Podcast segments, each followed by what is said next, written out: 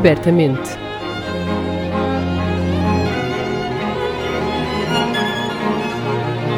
Um podcast da Orquestra Sem Fronteiras.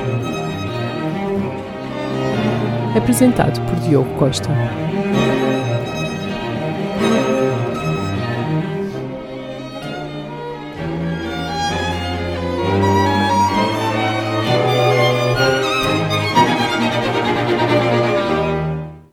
Olá a todos, sejam bem-vindos a mais um episódio de Abertamente. O meu nome é Diogo Costa e este é o podcast da Orquestra Sem Fronteiras com o apoio Santander. Hoje connosco temos Ana Beatriz Manzanilha, primeiro violino tutti da Orquestra Gulbenkian, fundadora da Camarata Atlântica, cofundadora da Orquestra Geração em Portugal e professora de violino na Escola Superior de Música de Lisboa. Ana Beatriz está connosco hoje à conversa para nos contar como tudo começou em Portugal para a Orquestra Geração, projeto transformador do meio musical português, para nos explicar a importância da tradição nas práticas orquestrais e para nos dar uma perspectiva diferente, é de quem está por dentro, de como funciona um concurso para instrumentos de corda. Olá, Ana Beatriz. Olá. Muito obrigado por estar aqui connosco no programa. Vamos começar com a pergunta que toda a gente quer fazer. Como é que é uma semana normal enquanto primeiro violino tutti da Orquestra Gulbenkian? Pronto, são semanas muito intensas, muito intensas, eh, muito diferentes cada uma delas, porque todas as semanas temos repertório diferente, maestros diferentes. Eh, o que faz realmente de, da Orquestra Gulbenkian ser uma orquestra com com muito muita experiência e não é as pessoas às vezes se calhar não não, não estão conscientes de, do difícil trabalho que nós temos porque em poucos dias nós praticamente ensaiamos voilà, dois dias e depois vem o geral e o concerto Uhum. começamos na terça dois ensaios quarta-feira dois ensaios e depois quinta de manhã geral e concerto à noite sexta-feira concerto à tarde. Isto é mais ou menos eh, o que se passa regularmente. Portanto, nós temos que ser super flexíveis, estar super preparados tecnicamente e musicalmente para reagir eh, rapidamente a todas as, as, as ideias novas que os maestros podem ter, os concertinos, se mudamos uma marcada, se mudamos uma articulação, se eh, tempos, etc, etc. Portanto, é um trabalho bastante exigente. Eh, obviamente, quando já se tem muita experiência em orquestra, como, como o meu caso, e muitos colegas eh, que estamos na orquestra há muito tempo, obviamente não temos que estudar, por exemplo, se vamos tocar a quinta de Beethoven, a quinta de, de Schubert Claro. a quinta de Shostakovich, mesmo programas grandes já tocamos muitas vezes, pronto, não temos que estudar especificamente esse repertório, mas eu digo que para eu conseguir fazer isso, eu tenho que estar propriamente eu, com o meu instrumento, muito preparada. Isso é um estudo constante. No, como digo, no das músicas de orquestra, mas do repertório de violino, ou também das músicas de orquestra, porque não, de uma, sempre há uma passagem que a gente se lembra de cor, de, de alguma sinfonia, aquele pedacinho mais, que os primeiros violinos ficamos mais sozinhos, ou que é difícil, ou qualquer coisa, não sabemos de cor essas passagens. Eu acho que o mais importante cuando integramos un naipe, que, que pronto no somos todos solistas, ¿no es? Eh, realmente estar eh, ao día, estar, a- estar en, en forma. Nós somos atletas e temos que manter a nossa forma individualmente para depois funcionar como grupo. Eh, A rutina toma conta muito facilmente dos músicos de orquestra, sobre todo uma orquestra como a nossa, não as orquestras juvenis, que trabalham mais esporadicamente, ou... Pronto, no- nossa orquestra é eh, todas as semanas toca andar, toca andar. Às vezes eu tento lembrar-me que toquei a semana passada e sinceramente não consigo. Eh, não é um ensaiero, pergunta a qualquer Sim, colega sim. o que é que tocamos. Ai, eh, ah, eh, temos que pensar, pensar e, e, e, e por isso não é, não é qualquer um que, que que pode fazer este trabalho todas as semanas, portanto, precisas uma preparação técnica musical, mas também psicológica. Também psicológica, que vamos aprendendo também com, com, com o passar dos anos. E sinto-me privilegiada e com muita sorte de fazer parte da Orquestra Gulbenkian há praticamente quase 27 anos. Eu cheguei, tinha 26 anos, não façam as contas, mas, mas eh, pronto, eu já, eh, eu não era a primeira vez que estava a tocar uma orquestra, obviamente, mas devo dizer, já vamos falar, imagino eu que da Venezuela, mas devo dizer que quando cheguei cá senti muita diferença com o que eu estava habitual nas orquestras na Venezuela.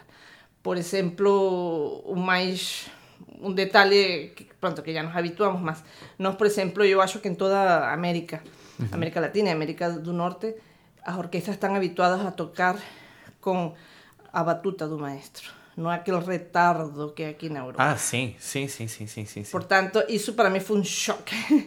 Quando eu cheguei, já me ia tirar, quando o maestro a tocar- batuta. Oh, espera de toda a gente. Espera aí, temos que esperar, temos que esperar. Pronto, agora já.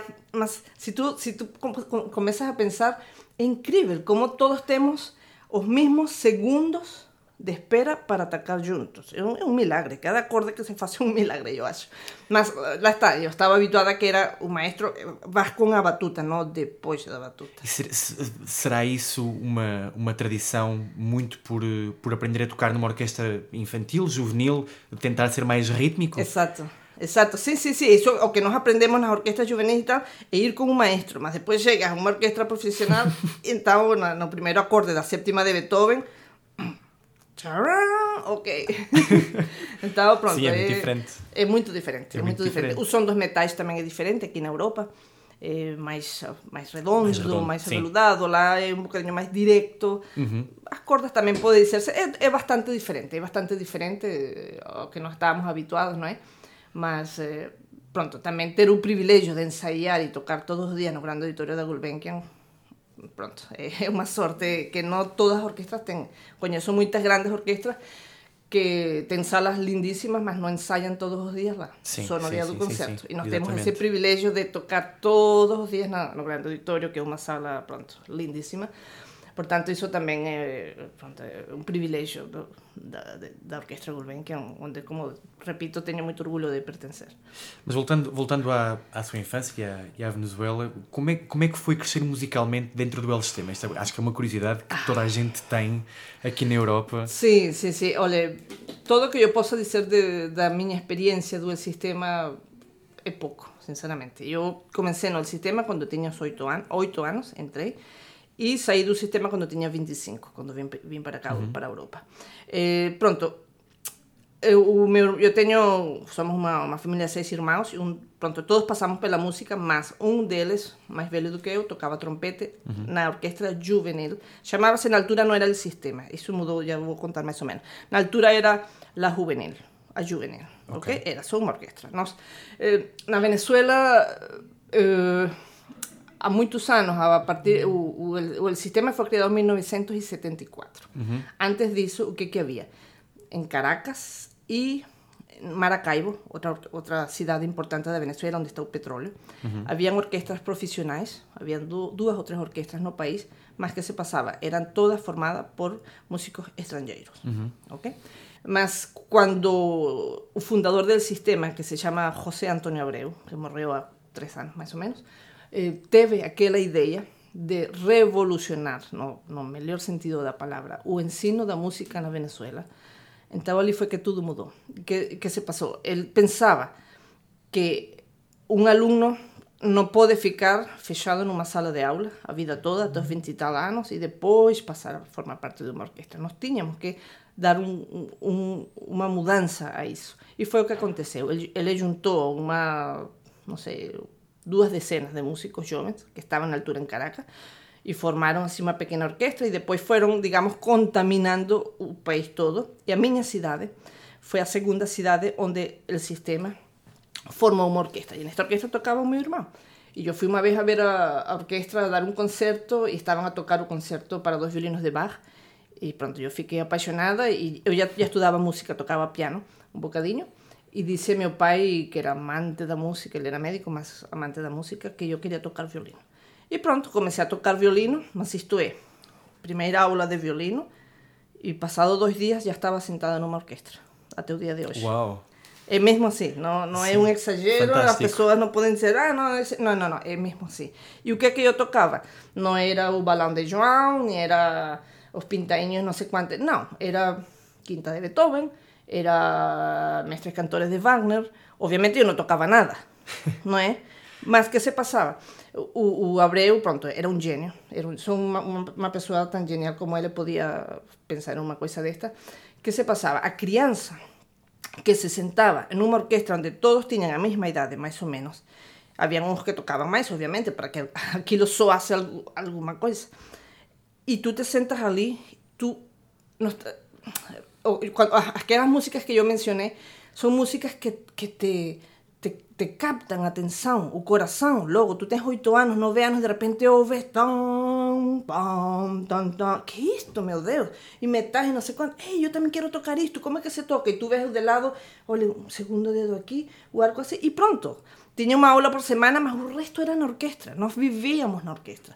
Também o horário ajudava muito. A escola era até uma da tarde, portanto, eu a mim, às três horas já estava na orquestra até as dez da noite. Se calhar todos os dias, todos os dias.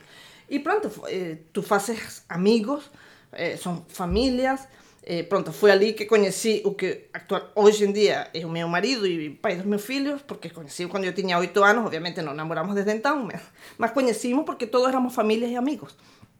E essa orquestra, que era infantil, onde eu comecei, depois foi juvenil, as mesmas pessoas. Estás a ver crescer musicalmente e crescer também de idade, todos juntos. E depois essa mesma orquestra se tornou profissional. Foi a Orquestra Sinfônica da cidade.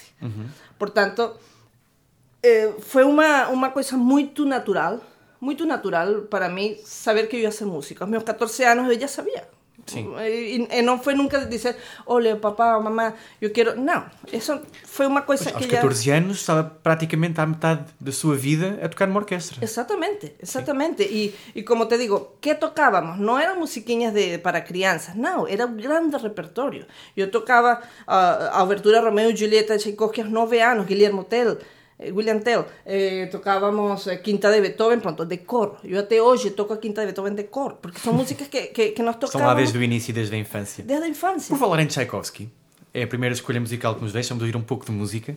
A abertura Romeu e Julieta, imagino que seja essa escolha por ser uma peça que a acompanha desde, desde essa altura, não é? Ex- Exatamente, é uma, uma das peças que, que ainda, eh, quando faço, por exemplo, os ensaios do, já fiz do ego, eu digo letra E, letra P, letra L, eu sei as letras, letra O, todas de cor.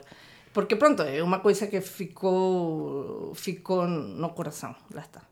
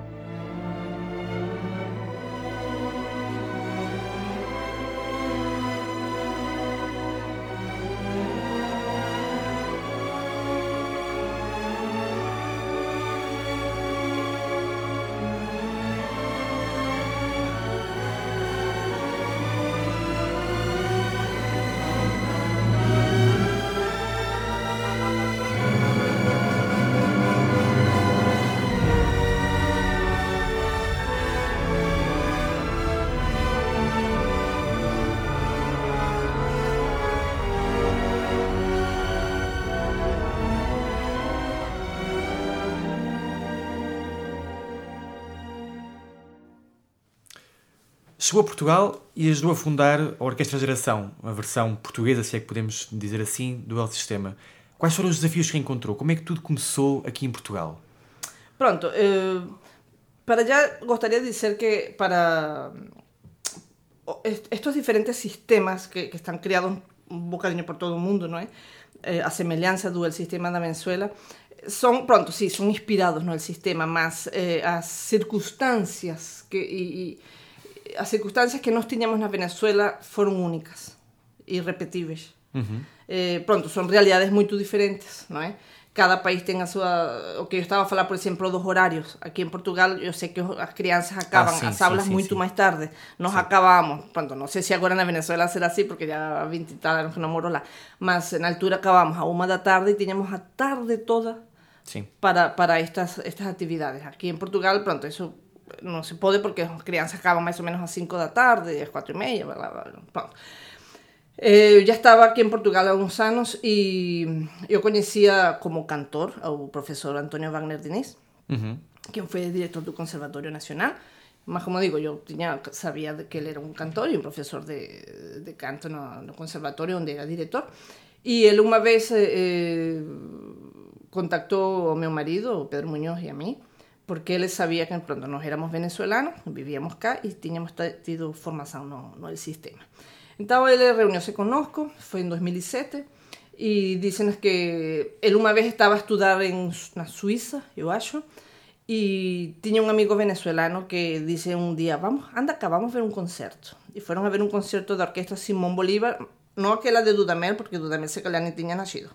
A orquestra Simón Bolívar, digamos, mãe, que, que, que, é outra geração, não é? Uma geração ainda mais velha do que eu.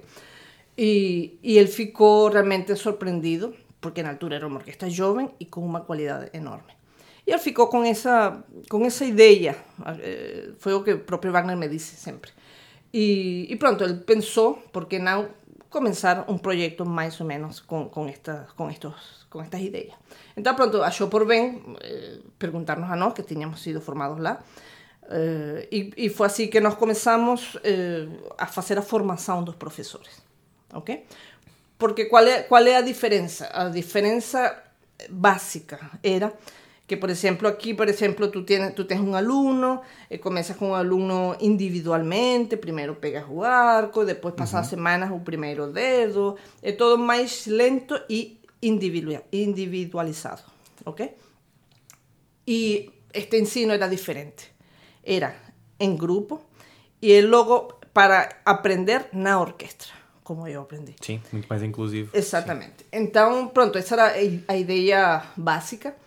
E no início, devo dizer que, que os próprios professores que estavam, nós fizemos estágios, não é? com jovens professores na altura que queriam integrar o projeto, não é? portugueses, obviamente. Uhum. Eh, nós dávamos formações e no início não foi fácil. Não foi fácil porque os próprios professores negavam-se um bocadinho a seguir este método porque achavam muito violento, achavam que e não... muito diferente do que E muito diferente, pronto, claro. foi um bocadinho eh, quebrar a, a, a, regra que existia, não é? No início, repito que não, não foi fácil de todo, muitos olhavam assim para nós quando nos falávamos, nos explicávamos como que hum, vocês estão malucos, isto aqui não vai resultar. pronto, foram... E, e eu dizia, mas é, é incrível que os problemas não são as crianças que estão a casar, são os professores. Abram, abram a mente. Abram. E pronto, felizmente eh, começaram a ver-se os resultados. Eh, já, pronto, já, um, já uma instituição que, que fala por si, não é? Tem feito história e nós estivemos lá, depois fizemos uma ponte com alguns professores da Venezuela para trazer para cá. Inclusive, uma vez que veio a Orquestra Simão Bolívar com Gustavo Dudamel, invitamos a Gustavo e ao maestro Abreu. Uhum. Foi, foi uma visita histórica ter o próprio maestro Abreu a ver um ensaio daquela pequena orquestra que estava a crescer com, com Gustavo Dudamel. Sim, tenho amigos que estavam, nesse, que estavam nesses ensaios e nesse concerto sim? que fizeram. Sim, sim. Pronto. E porque, claro, nós conhecíamos, meu marido e eu conhecemos a, conhecíamos a José Antonio desde, desde nossos oito anos e, embora nós já estávamos a viver cá em Portugal, ele sempre fazia questão quando vinha de telefonar e sempre estávamos uhum. com ele e ele era a, adorava a Nossa Senhora de Fátima, então sempre dizia para, para ir para lá, etc, etc. E pronto, e, e o projeto foi assim, e depois, claro, passados cinco anos já, já não saímos do projeto porque tinha, isso eh, era muito tempo que debíamos dedicar e, como, como compreende, eu comecei a dar aulas na Escola Superior de Música de Lisboa, eh, pronto, a Camerata Atlântica, a Gulbenkian, a minha vida pessoal, a pronto, já sinceramente não tínhamos mais tempo, mas temos seguido de perto e temos visto que te- tem sido um, uma revolução também, porque não, no, no ensino da, da música e tem dado muitos bons frutos. Ana Beatriz está intimamente ligada à educação de jovens violinistas aqui em Portugal, seja através da Escola Superior de Música de Lisboa, onde é professora, seja através do estágio Gulbenkian para Orquestra, ou EGO, onde orienta os naipes de violinos. Mas nos últimos anos atirou-se aqui a um novo desafio, que foi o de honrar o nome do violinista Vasco Barbosa e criar uma competição com, com o seu nome, onde os melhores músicos de cordas em início de carreira podem ter a oportunidade de tocar a solo e mostrar, mostrar o que valem. Queria lhe perguntar porque é que sentiu necessidade de criar esta competição, mas também como é que a Camarada Atlântica surgiu, que é a organização, é, é a entidade que organiza esta competição. Sim. Eh, lá está, eh, os músicos, o que eu o que eu falava no início de um músico de orquestra, nós como músicos de orquestra precisamos, além da orquestra, precisamos de ter outras atividades. Eu acho que nunca deixamos de crescer, ou aliás, se deixamos de crescer ou, ou de ter projetos, pode ser um bocadinho perigoso. Sim, deixar E de procurar alguma Sim, coisa e nova. entramos Sim, naquela sim, onda de rutina e o que eu te decía, pronto, eu para estudar as para tocar as músicas da orquestra, eu não preciso estudar, então para que que vou estudar? Então começa ali uma uma onda um bocadinho perigosa e nós temos que ir sempre em contra dessa onda. E eu, pronto, tenho consciência disso, eh, sempre gostei de, de estudar violino, do, do- facto de estudar, de, de, pronto, de estar como instrumento. Eu preciso, eu passo três, quatro dias que por, por alguma razão não estou com violino e eu preciso, pronto, pelo menos meia hora fazer as minhas coisas, ter outra vez o meu contato com o arco, o violino, etc, etc. E pronto, foi assim que surgiu em 2013, já quase oito anos, não, já fizemos oito anos, aliás, eh, a Camerata Atlântica. Eu acho que todos os instrumentistas de corda gostamos de tocar em uma camerata, não é? Onde nós próprios podemos ter nossas ideias. É, uma, é um agrupamento formado por amigos, colegas, músicos de corda. E não há maestro que dirija, eh, sou eu que dirijo desde o violino, nunca com as mãos. Mesmo, por exemplo, se no primeiro compasso eu não toco, eu nunca vou fazer a, a marcar com as mãos, sempre será o naipe que entra, o chefe de naipe, se são os violoncelos, será o primeiro violoncelo que dá entrada, etc, etc. Porque é uma maneira de fazermos realmente música de cámara, música em conjunto, um bocadinho mais alargado. 11, somos uma base de 11, mas já tocamos também 30 ou 20 e tal. Já tocamos com coro, etc, etc. E acho que, que é um projeto que me tem alimentado muito, tenho aprendido imenso e, e temos a sorte de contar sempre com as mesmas pessoas, praticamente uma ou duas tem, tem mudado desde o início, mas eh, eu faço questão e, e, e sempre digo que é importante, por exemplo, para todos os projetos, contar com a base, pelo menos se somos 11 músicos, pelo menos nove somos os mesmos de sempre. Pode mudar Claro, um, manter dois. o núcleo Sim, unido. que, isso Sim, já, sim. pronto, isso é fantástico, temos confiança nos ensaios, todos podem falar, todos dizem suas ideias, com respeito, todos podemos dizer, olha Ana, não gosto desta, deste tempo, podemos fazer isto diferente, este corte aqui, este corte acolá, pronto, e sempre falamos lindamente e não, não temos problema. Depois, eh, quando eu fundei, a- entre, com, com amigos, a Camerata Atlântica, era uma ideia que eu tinha, lá está, está tudo sempre ligado, sempre voltamos a- às raízes, que é a Venezuela. Claro. Nós lá tivemos muitas, muitas oportunidades desde muito cedo, que era tocar a solo, com uma orquestra. Eu comecei a tocar a solo com orquestra aos 11 anos. E, e tocava regularmente. Era, era tan fácil como, por exemplo, o que é que estás a estudar, eh, Diogo? Ah, eu agora estou a tocar o concerto de Barber. Ok, queres tocar daqui a dois meses? Ok, pronto, combinado. E tocávamos, percebe? Assim, toquei muitos concertos eh, com, com orquestra. E quando eu cheguei cá a Portugal, pronto, já a realidade também era diferente, há 27 anos, não é? Mas eu vi realmente que aqui faltava isso. Falta, e ainda E falta. ainda falta, ainda sim, falta. ainda Ah, falta. está melhor, mas pronto, nunca será o suficiente. Eu vejo, por exemplo, a Orquestra Gulbenkian, como sabes, é a orquestra que acompanha o Prêmio Jovens Músicos, não é? E eu fico espantada porque eu vejo, por exemplo, muitos músicos, a maioria, eu vou dizer, vou arriscar, vou dizer o 98% dos solistas que, que nós acompanhamos. Nunca tocaram a solo. É a primeira vez que tocam a solo, imagina, tocar no grande auditório com a Orquestra Gulbenkian em direto para televisão. Quer dizer, é, não é? Eu acho que É um desafio enorme. é um eu desafio acho enorme. que falta algo antes, não achas tu? Ah, Sim, sim, sim, não, por mim falo, eu tenho 26 anos e nunca toquei a solo ainda. Já fiz muita música de câmara, muita orquestra, mas a solo, in- incrivelmente, nunca toquei. Porque é uma coisa que, que temos que aprender desde pequenos, percebes? Temos, temos que aprender. Já, e eu digo, pronto, como é possível que... E também, falando também na orquestra, por exemplo, colegas, eu tenho agora na, na Orquestra Gulbenkian, felizmente, têm entrado muitos jovens portugueses, mas muitas vezes eles estão, lá está, a tocar um solo importantíssimo. Imagina uma trompa, por dizer, uma trompa tocar o solo da quinta de Tchaikovsky, segundo andamento, pela primeira vez no, no grande auditorio con Orquestra Gulbenkian. Quer dizer, son coisas que deberíamos facer en orquestas de jovens, onde pronto, onde Sí. temos máis liberdade, tem- podemos experimentar diferentes coisas, outros tempos, enganarnos e, por que não, e Sim, sim, corrigir, sim, sim, sim, etc, exatamente. etc, não é? Portanto, voltando ao, concurso, eu tinha essa ideia e, claro, como eu estou em Portugal e tenho, sou muito feliz aqui em Portugal, te- tenho minha família cá já e, e é uma maneira de, de eu também retribuir um bocadinho pronto, que Portugal me tem dado, não é? Por isso, eh, a Orquestra Geração também me deixou muito feliz de ter contribuído com este projeto. E então disse, olha, eu tenho, não tenho muito coisa, mas tenho uma orquestra de 15 elementos com sopros que podemos acompanhar o quê? Podemos acompanhar Concertos de concertos de Mozart, pues, Stamitz, Hofmeister, eh, como se os de Dieter Dorf, etc, etc. Então, por que que não fazemos um, um concurso e os vencedores tocam com a camerata? Eu, pronto, eu que eu posso oferecer, gostaria de ter uma orquestra sinfônica para tocar uns Tchaikovsky os Khachaturian e não sei quanto mais. Pronto, tenho a, a camerata. Olha, não sei, foi uma ideia, comecei a fazer números e tal, não sei quanto. E, ok, o nome.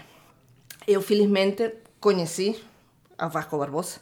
Quando cheguei acá a Portugal, ele ainda tocava na Orquestra Sinfônica Portuguesa, onde tocou meu marido. Uau! Ele ainda era concertino honorário. Assim sim, na sim, segunda estante. E eu me lembro de ir aos concertos e ver o Vasco Barbosa, que era já muito, muito, muito idoso. E eu perguntava ao meu marido, quem é esse senhor que está na segunda estante? O meu marido disse-me, já ele tinha falado com os colegas e com ele próprio e explicou-me quem era Vasco Barbosa. E na altura, devo dizer também, que a Antena 2 passava muitas gravações do Vasco Barbosa. E eu muitas vezes aí no carro ouvia, uau, este é o senhor que está na Sinfônica. E comecei a, a ter curiosidade, depois tive a, a, a sorte de conhecer ele como pessoa, ele foi a alguns concertos meus, não sei quanto. E eu disse, olha, por que não? Concurso nacional, porque eu dizia, na Venezuela tudo nacional, orquestra, orquestra nacional, orquestra sinfônica nacional, todo. Porque a música é toda a gente, não é? Exatamente. Então eu disse, ok, concurso nacional, cordas, porque vamos dar, é? Eh, vamos a incluir todas as cordas. Vasco Barbosa, por que não? E Vasco Barbosa estava vivo ainda, foi em 2015. Eu me lembro falar com ele e ele ficou tão, tão, tão. Decía, ele era uma pessoa tão humilde, tão humilde, tão humilde. Decía, Ana, não, não faça isso, eu não mereço. Como vai pôr um concurso meu nome? Não, não, não, que, que vergonha. Eu, não, Vasco, vamos pôr. Claro, eu precisava autorização dele, obviamente, Claro, não é? sim, sim. Era lógico. E eu achava bonito fazer isso em vida. Porque sempre estamos a dar a homenagem às pessoas depois que morrem toda a gente. Ai, tão bom, era tão bom, era tão bom. Mas ele estava, e eu sei que ele gostava. Eu, quando eu telefonava, atendia a senhora, a mulher, e ouvia seu fundo música de violino. Ele vivia o dia todo a ouvir violino, todo. Ele, e to, tocava ainda. E pronto, lá concordou. Eh, fiz força e, e lá concordou. E ele foi júri no primeiro concurso que tivemos. Tu tinhas que ver a cara de, de espanto e de felicidade de ver o nível. Nós tivemos violoncelistas de 12 anos, 12 anos, tocar a bem. tocar muitíssimo bem. Ou, ou raparigas como, acho que se chama Francisca Portugal, Sim. que na altura tinha 17 Foi anos. tocar o quarto de Mozart, não foi? Exatamente. Sim, tenho uma tenho uma vaga coisa- memória. Francisco Esteves também com 12 anos a tocar o La Menor de Bach. Eh, pronto, e, e o, o Vasco, claro, ele não, não, não tinha muita relação com os jovens na altura e nunca, nunca se tinha percebido de que o nível já estava Sim, neste, sim. neste patamar. E, Olha, a felicidade desse senhor, eu sinto-me muito eh, contente por ter dado essa, essa satisfação a- ao Vasco. e ele assistiu às provas, ao concerto de laureado, e ele estava, parecia um menino super, super, super contente. E eh, fico também muito contente porque porque também um dos objetivos quando quando pensei por o nome do Vasco Barbosa o concurso também era dar a conhecer esse nome porque as infelizmente as novas as novas gerações e falo também pelos meus filhos e meus alunos não é verdade sim Vasco eh, Barbosa Alinor Prado poucas, exatamente sim, há tantas tantas pessoas que fizeram história neste país nas orquestras nas escolas de música eh, e E pronto, como não estão agora no Instagram ou no Facebook, são um bocadinho esquecidos, mas não, eu acho que somos nós agora que temos essa responsabilidade de dar a conhecer. E agora eu fico muito contente, já, já pelo concurso passaram tantas, tantas, tantas, tantas pessoas e que digam em um currículo eh, participou, venceu o prêmio, ou eles falam, ah, vou fazer o Vasco, Bar o Vasco Barbosa, vou, vou fazer o Vasco Barbosa. Isso, quando eu ouço assim, o eu fico tão, tão, tão satisfeita porque realmente é uma homenagem que eu acho que era mais do que justa, mais do que merecida. E, eu acho que, pronto, que perpetuar o nome do, do Vasco Barbosa é o mínimo que a gente podia fazer. Vamos ouvir uma das gravações de referência, uma gravação histórica do primeiro andamento para o concerto de violino de Brahms, uma interpretação do próprio Vasco Barbosa com o Fritz Krieger e a orquestra, que já não existe, mas a orquestra da emissora nacional, uma gravação muito antiga, mas espetacular. Ficamos então com o concerto para violino de Brahms.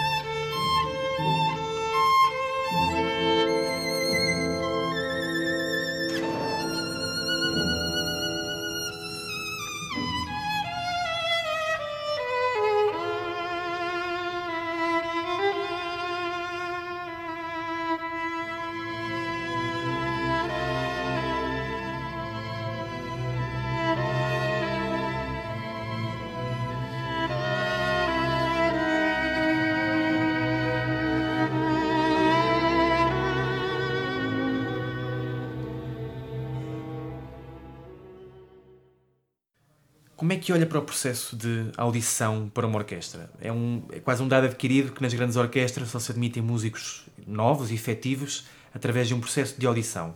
Mas muitas vezes, e tradicionalmente mais fora do circuito das grandes orquestras, acabamos por ver músicos a fazer reforço, que são chamados temporadas consecutivas, às vezes, semana após semana, para tocar numa dada orquestra, e muitas vezes sem prova. E acaba-se por nunca se lhes fazer um contrato porque é preciso passar pela prova.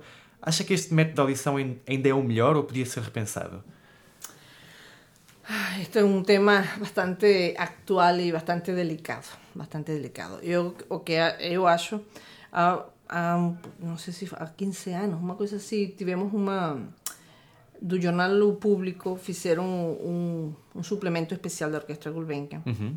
Na altura, não sei, estávamos a comemorar alguma coisa, não me lembro o quê. E eu fui uma das pessoas que entrevistaram e eu me lembro de ter dito, na altura, a altura não era uma realidade. Portanto, eu digo, devem ser há 15 anos ou 20 anos que eu disse isso. Eu disse que que nos dera, e falava contra mim, que um dia as orquestras portuguesas estivessem formadas por músicos portugueses. Uhum. Na altura não era bem possível. Mas agora, agora eu acho que podíamos ter não uma, várias orquestras de muita, muita, muita qualidade, formado exclusivamente por músicos portugueses. Agora, eh, o que tu estás a dizer eh, da audição, pronto, este é um tema muito, muito controverso e, sinceramente, eu acho, sim, importante a audição, não é? Nós temos que ter uma referência, ouvir aquela pessoa mais ou menos a qualidade que tem, o som, o ritmo, uhum. não é? Mais ou menos ideias musicais, se bem que não é tão importante porque vai integrar um naipe, mas pelo menos saber que tem tudo mais ou menos em ordem, não é? Afinação, sobretudo, e ritmo, e bom som, já é bastante. Mas para mim, para mim, o mais importante é saber como essa pessoa se comporta dentro da orquestra Se, e se estamos a falar de tutti, é muito importante. Às vezes pensamos, ah, tutti é mais fácil. Não, é mais difícil porque temos que todos integrar um naipe. Ninguém pode sobressair, Sim. ninguém pode tocar mais forte, ninguém pode tocar mais, mais curto, mais longo, percebes? Porque destrui o, o, o, o trabalho, trabalho dos outros, Sim. exatamente. Portanto, eu acho que deve ser mais rigoroso o período de, de prova Sim. do músico na orquestra, isso de certeza. Mas às vezes nem, nem é muito, muito, muito rigoroso esse, esse, esse momento de, de, de experiência. Segundo, eh, isso que tu disseste das pessoas que fazem muitos anos e, e realmente é, é, uma contradição, porque se tu dizes serve para, como reforço para tocar primeira flauta, segunda flauta ou, ou pronto, o primeiro violino, segundo violino, serve muito bem. Mas depois então na audição não passa, então não serve. Mas depois, a semana a seguir, volta a estar esse músico a fazer o mesmo trabalho. Sim. Não é? É, é, é, é um bocadinho contraditório, sim, é um bocadinho contraditório, mas eu acho que neste momento a, as orquestas deviam lutar por, por preencher as vagas que existem. Por preencher as vagas, porque agora temos material, agora temos material. E, e... e, era sobre isso que eu lhe ia perguntar na pergunta seguinte, era precisamente sobre isso que é, a idade média das orquestras em Portugal ainda é relativamente alta, está melhor agora, mas o processo de renovação, felizmente, já começou há algum tempo e já se sente Sim. em orquestras como a Orquestra Sim. Gulbenkian, a Orquestra exemplo. Gulbenkian eu acho que das, das, que, das que temos eh, eh, admitido pessoas mais jovens, sim, sim, mais sim, jovens e, e, portugueses, e portugueses, sim senhor, mas todavía ainda falta mais, ainda falta, há muitos lugares que não sei se vão ser preenchidos, não sei sinceramente, mas se foram para preencher nas cordas, temos muitos lugares para preencher na Orquestra Gulbenkian. E que era tão bom ter sangue novo, eh, malta nova ali a tocar bem, era, era tão bom. E eu sei, por exemplo, na Sinfônica Portuguesa também estão a fazer audições, pouco a pouco, pouco não a pouco, tantas sim. como se desejaria. Sim, mas, mas nos pronto. últimos 5, 6 anos fizeram muito mais provas do que nos últimos sim, 10 ou 15. Sim, na Orquestra do é, Porto também. Sim, exatamente, exatamente. Fizeram violoncelo, contrabaixo, uhum. violinos e tal. Mas, pronto, é bom, é bom, mas ainda precisamos de mais. Precisamos de mais porque eu sei que. que, que ou, ou, criar orquestras, pronto, isso já é uma utopia, digamos, mas. Mas por que não? Por que não? Uh, não sei, porque eu acho que fazíamos duas orquestras com, com, com jovens e, e, e, e, de grande qualidade, não é? Sim. Porque. Mas também temos que pensar. Obviamente, eu, eu tento, por exemplo, meus alunos, ou, ou conhecidos, amigos, tento de, de non dizer, olha, no, é verdade, non todos temos lugar nunha orquestra. não é? Na música eh, podemos fazer muitas, muitas coisas. E não só dar aulas ou tocar em orquestra. Hoje em dia eu vejo, até, até depois da pandemia, eh, os jovens têm estado super, super ativos a fazer projetos super interessantes, inovadores.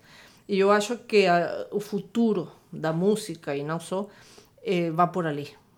Eu acho que o, o músico tem que ser uma pessoa muito completa, como tú que estás a hacer estas cosas. es verdad, no es solo, pronto, infelizmente no, no llega só a tocar bien un instrumento, não, tens que ser dinámico, ter ideias, tentar fazer coisas novas, coisas giras, eh, pronto, procurar mecenatos, porque não, porque o, o Estado não, não, não, não dá para todos, não é? Sim, não tem capacidade. Eh, não tem capacidade, exatamente. Sim. Mas, eh, não sei, os, os jovens têm que aproveitar as ferramentas que nós não tínhamos na nossa altura, é verdade, não é? Mas, ao mesmo tempo, também às vezes vejo, e, e, eu ralo com meus alunos, eles saben, cuando si ellos ouviren eso van, van, van a ficar, van, van, van, a comenzar a rir, porque yo ralo con eles, porque yo no veo que eles van a concertos. Eu, eu vejo que... Ah, sim, sim, sim. Percebe? Eu não vejo que eles vão...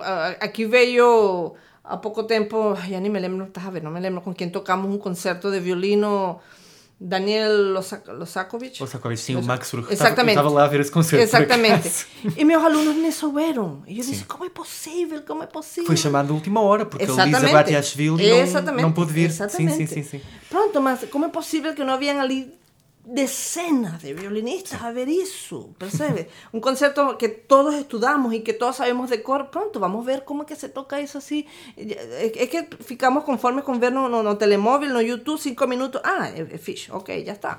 Não, temos que procurar e eu, e, e eu acho que com as tecnologias é, é uma, são umas ferramentas ótimas, mas também por outra parte se perde um bocadinho a outra questão que asistir a concertos ao, vivo. Por exemplo, pronto. É, é tão importante. É, é tão importante, não é? Na, nada, nada, nada eh, reemplaça um, um, um, concerto. Que tu estejas ali sentado ou a, pronto, a tocar, não se diga mais.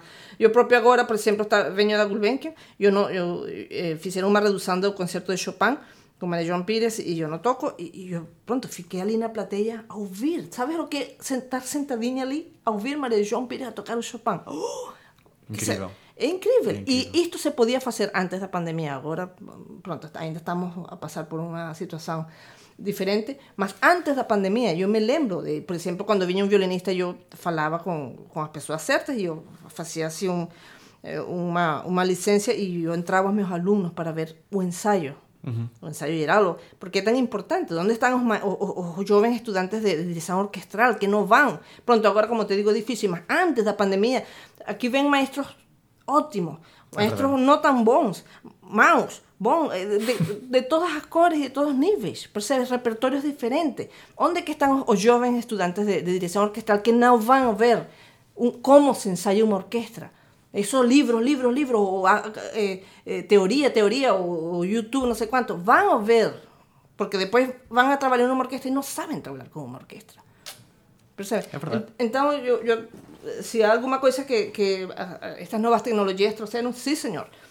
Estou completamente de acordo e é muito mais barato hoje em dia apanhar um avião para ir ter uma aula em Amsterdã e voltar no mesmo dia.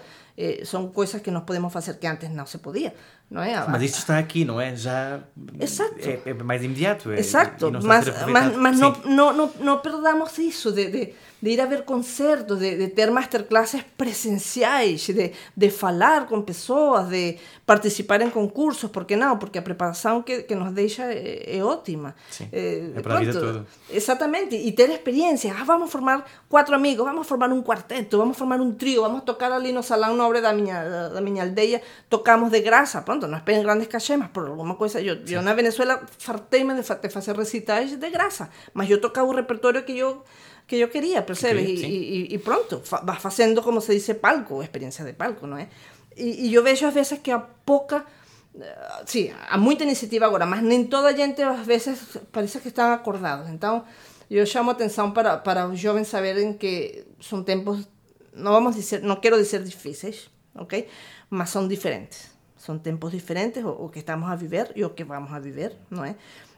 Se calhar já os contratos da, da, da, nossa era, se calhar já não vão existir contratos para a vida toda, com uhum. certas condições, se calhar já não vêm esses contratos, não é?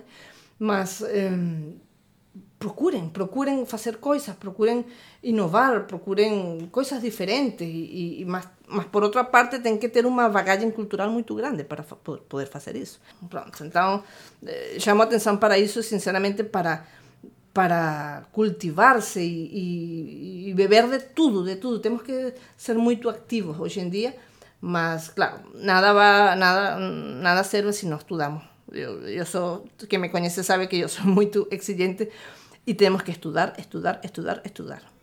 Muito, muito, estar muito bem preparado. Essa, essa é a nossa carta de, de, de apresentação. Tu podes pôr um, o teu currículo tudo o que tu quiseres. Se é verdade ou não, pronto, é, pode, pode ser verdade ou não pode ser verdade. Mas no momento do palco, ali não há mentiras, nem há É nada. verdade, no Portanto, é o momento da verdade. E como nós conseguimos chegar a esse momento da verdade? Eu não conheço outra maneira que não é estudar muito, muito. Se estamos a falar de violinos, então, nesta, nesta idade não pode ser menos de quatro horas por dia. Sim. Eu não acredito nisso de que, ah, uma horinha bem estudada. É melhor quatro bem estudadas. não, Bem. não há negócio aqui. Vamos para a nossa última escolha musical, mas antes disso, Ana Beatriz, muito obrigado por esta conversa. E a última escolha que nos deixa aqui é uma escolha muito especial. É o segundo andamento do terceiro concerto para violino de Mozart, com Ana Beatriz, a solo, à frente da Orquestra Gulbenkian. Quer-nos falar um bocadinho desta gravação que é tão especial? Sim, claro, claro que sí. Foi nos, quando estávamos a comemorar os 50 anos da Orquestra Gulbenkian e fizemos uma, alguns CDs com solistas da, da orquestra e com a Joana Carneiro, com quem tenho o maior prazer de trabalhar. E, sinceramente, se tu me dissesse, ah, um, um sonho feito realidade, não posso dizer porque nunca sonhei na vida fazer uma gravação com a minha orquestra Gulbenkian. Foi um privilégio que tive e, e pronto, é uma das coisas mais mais bonitas que me aconteceram aqui na Gulbenkian que guardo com, com muito carinho. Ana Beatriz, muito obrigado e Eu até que uma próxima. Adeus.